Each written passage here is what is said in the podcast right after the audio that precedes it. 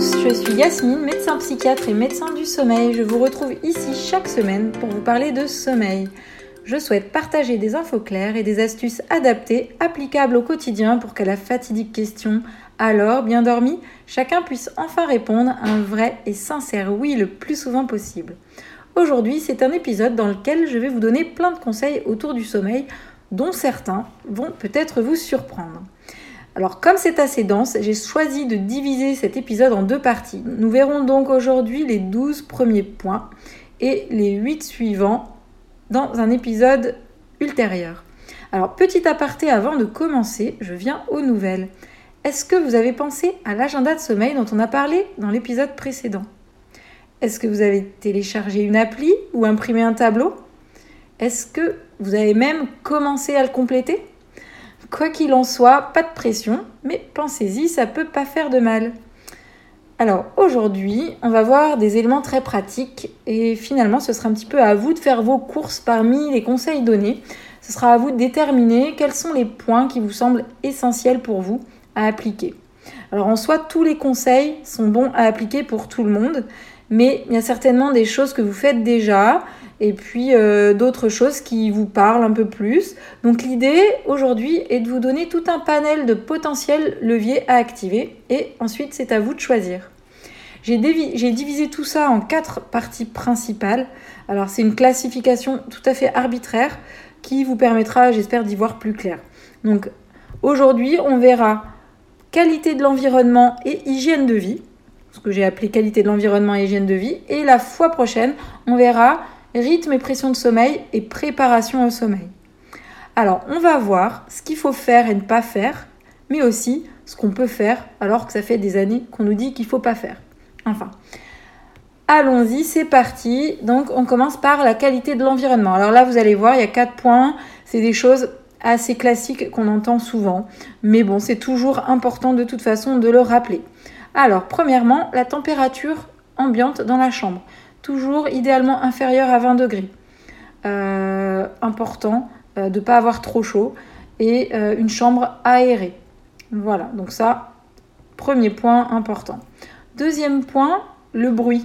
Évidemment, c'est évident de ne pas avoir trop de bruit pour pas être parasité pendant son sommeil. Alors les bruits intérieurs, hein, ça peut être la télé, des, proches qui sont pas couchés alors que vous vous êtes couché, qui discutent, etc. Ça peut être les bruits extérieurs de la rue, des voisins, d'un aéroport, les, les avions, etc.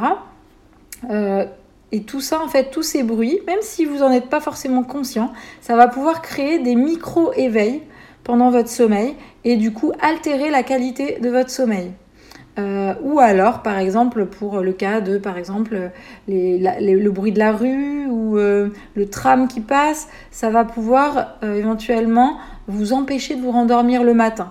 même si c'est pas un bruit qui vous gêne forcément, c'est pas très fort, mais ça va pouvoir vous empêcher de vous rendormir. Voilà pour ce deuxième point. Troisième point, la lumière. Alors la lumière, c'est évident, hein, euh, bah, à l'intérieur de, votre chambre, ça va être euh, les, les, LED par exemple. Euh, quand vous mettez un chargeur, un appareil qui charge, votre réveil, tout ça, ça, ça, va faire de la lumière qui va pouvoir gêner votre sommeil. Après, il y a les lumières extérieures, notamment les lampadaires dans la rue, par exemple, ou alors même le soleil qui se lève le matin.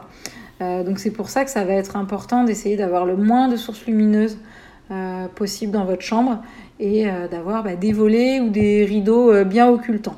Ça, ce sera important aussi parce que sinon, ça va perturber finalement votre sécrétion de mélatonine et du coup perturber votre rythme et la qualité de votre sommeil. Voilà. Quatrième point, la qualité du lit, des draps, oreillers, couettes. Bien choisir tout ça pour que vous vous sentiez bien dans votre lit. Ça va être important. Et notamment, par exemple, alors si on regroupe le lit et le bruit, euh, un lit qui grince, ça va pouvoir à la fois gêner votre sommeil à vous et puis aussi gêner le sommeil de votre conjoint. Donc essayez de ne pas avoir un lit qui grince. Euh, voilà pour, euh, pour ces quatre premiers points. Alors avec un, un petit bonus parce qu'on demande souvent l'orientation du lit pour dormir.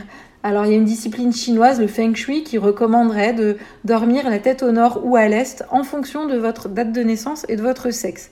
Il faut savoir qu'il n'y a pas d'études scientifiques à ce jour qui a prouvé une quelconque influence de la position du lit sur la qualité de sommeil.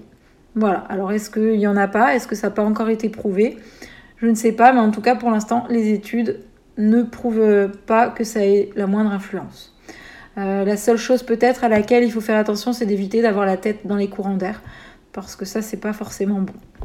Voilà pour ce qui est de la qualité de l'environnement. Donc température, le bruit, la lumière, la qualité du lit. Voilà.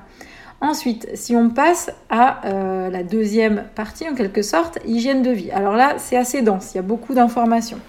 Hygiène de vie, on a déjà pratiqué une activité physique régulière. C'est important, euh, ça va, euh, on le sait, ça va permettre d'augmenter votre pression de sommeil, ça va vous permettre de vous sentir mieux, ça va décharger vos tensions. Donc plein de bénéfices à pratiquer une activité physique régulière. Alors ça peut être tout simplement 30 minutes de marche par jour, euh, c'est pas forcément une activité très intense. Ensuite, en ce qui concerne le sport le soir, Beaucoup de gens se posent la question, et on a toujours entendu, pas de sport après 18 ou 19 heures, ça empêche de dormir. En fait, ce serait pas forcément juste.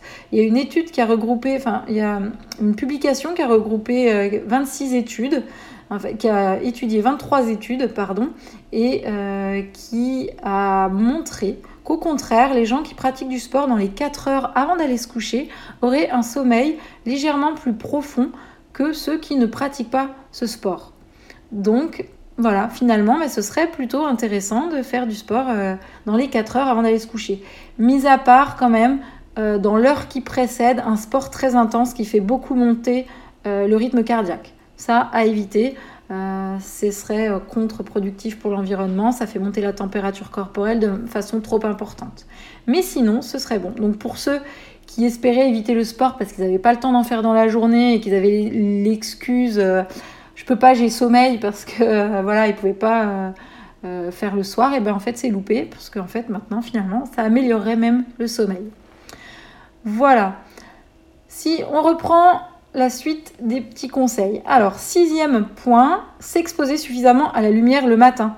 Important, essayer dès le matin en fait de sortir et de prendre la lumière naturelle extérieure euh, ça améliore en fait, c'est un synchronisateur externe et ça améliore vraiment ensuite votre, euh, votre sommeil pour, pour le soir. Donc l'idéal, ça va être de, à la limite, hein, de combiner euh, le sport et la lumière. Donc sortez, marcher 30 minutes le matin, faire un petit footing ou alors aller en vélo au travail. Ou, voilà, comme ça, vous, vous combinez les deux. Ensuite, septième conseil, attention à la consommation de boissons excitantes euh, alors le soir bien sûr, mais même tout au long de la journée. Café, thé, coca. Parce qu'en fait, la tolérance est très différente d'une personne à l'autre. Euh, donc, quoi qu'il en soit, ça vaut le coup d'essayer de réduire vos consommations si vous avez du mal à dormir. Euh, parce qu'en fait, à la fois pour certains, voilà, un café dans la journée à midi, ça peut gêner le sommeil. Quand d'autres auront une plus grande tolérance pour en boire plusieurs. Mais voilà, quand même, on conseille généralement d'arrêter le café à partir de 14 heures. Si vous avez un doute, essayez de réduire, voire d'arrêter, et puis euh, voyez ce que ça donne. Ça ne peut pas faire de mal. Huitième point, évitez les repas trop riches le soir. Dans le sens, euh, pas de repas trop gras. Euh, il est déconseillé de manger trop gras ou trop de protéines. Par contre, il faut quand même manger assez consistant. Donc c'est vraiment conseillé de manger des féculents, éviter de manger juste une pomme. Ça va pas forcément vous aider à dormir. Quand on dit qui dordine, bon, voilà, il y a quand même des, précautions à prendre. Donc voilà, manger quand même bien consistant, mais sans que ce soit trop gras et trop protéiné. Neuvième euh, chose à laquelle faire attention, c'est éviter la nicotine le soir. Ça a un effet euh, excitant, ça augmente la vigilance, euh, donc c'est pas ça qui va vous aider à vous endormir. Alors sans compter les autres effets néfastes bien connus sur les poumons et les risques cardiovasculaires.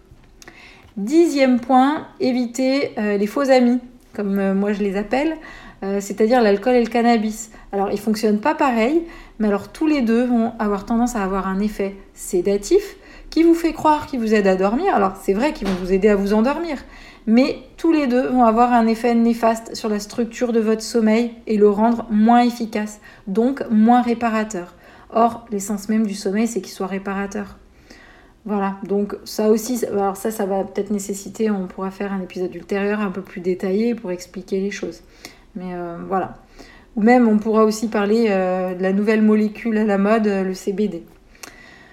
voilà pour ce point. Onzième point, la question de la douche. Alors, est-ce qu'il faut qu'elle soit chaude? Est-ce qu'il faut qu'elle soit froide? À quel moment? Alors, l'idéal, le soir, si vous prenez une douche avant d'aller vous coucher, le mieux c'est qu'elle soit plutôt tiède pour respecter la température corporelle.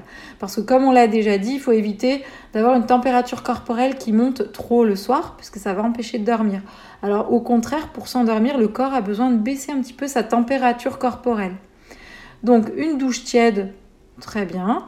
Euh, après, si vous aimez vraiment la douche chaude, du coup, essayez de la prendre 3-4 heures avant, d'aller vous coucher. Le temps de laisser le temps à votre corps de, de rebaisser en température. D'ailleurs, est-ce que vous savez que porter des chaussettes la nuit aide à mieux dormir? Eh oui, alors pourquoi? Euh, Parce qu'en fait, euh, il faut éviter d'avoir les pieds froids.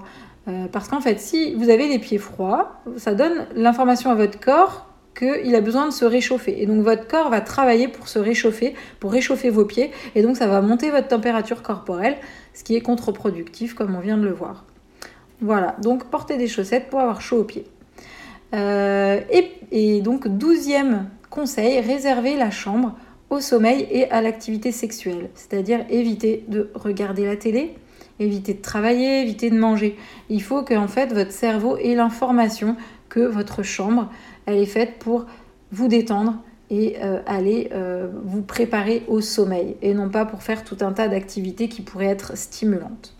Voilà un petit peu les 12 points que je voulais voir avec vous aujourd'hui. Donc là, je vais vous refaire la liste de la deuxième partie, hein, les 8 derniers points qu'on a vus. On a parlé d'activité physique régulière, pourquoi pas le soir, de s'exposer suffisamment à la lumière le matin, de faire attention à la consommation de thé, café, coca, euh, éviter le repas trop riche le soir, éviter la nicotine le soir, et même la nuit aussi, parce qu'il y a des gens qui ont tendance à se lever la nuit et qui vont fumer leur clope, donc ça c'est à éviter.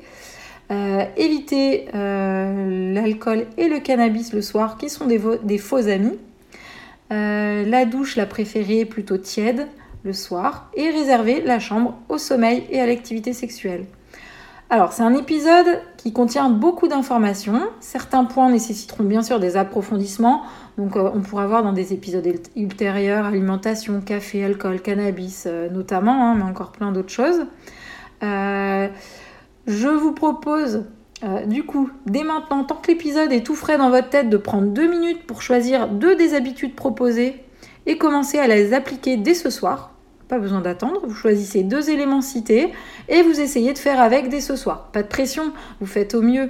L'idée, c'est déjà d'amorcer une action. Et même si votre action est imparfaite, au moins elle est là et vous pourrez réfléchir ensuite à comment l'améliorer. Euh, moi, je vous retrouve euh, la semaine prochaine pour une relaxation guidée. Hein, comme je vous avais dit, chaque, euh, chaque, dernier jeudi du mois, on fera plutôt quelque chose de pratique. Donc là, ce sera une relaxation guidée dont le but sera de vous aider à trouver le sommeil. Et dans 15 jours, je vous retrouve pour la deuxième partie de cet épisode avec encore plein de nouveaux conseils. Cette fois-ci, plus axés sur les rythmes, la pression de sommeil et la préparation au sommeil. Si l'épisode d'aujourd'hui vous a intéressé et que vous avez appris des choses, n'hésitez pas à aller noter le podcast avec 5 étoiles sur Apple Podcast notamment, et même mettre un petit commentaire. Ça peut vraiment m'aider à le faire connaître et à le faire évoluer. Parlez-en aussi autour de vous. Ça peut m'aider. Euh, vous avez des questions sur le sommeil, des thématiques qui vous intéressent, partagez-moi vos idées et vos interrogations via Instagram sur les comptes biendormi.podcast et Yasmine Dodo où tous vos commentaires et propositions de sujets seront les bienvenus. Merci à tous et à très bientôt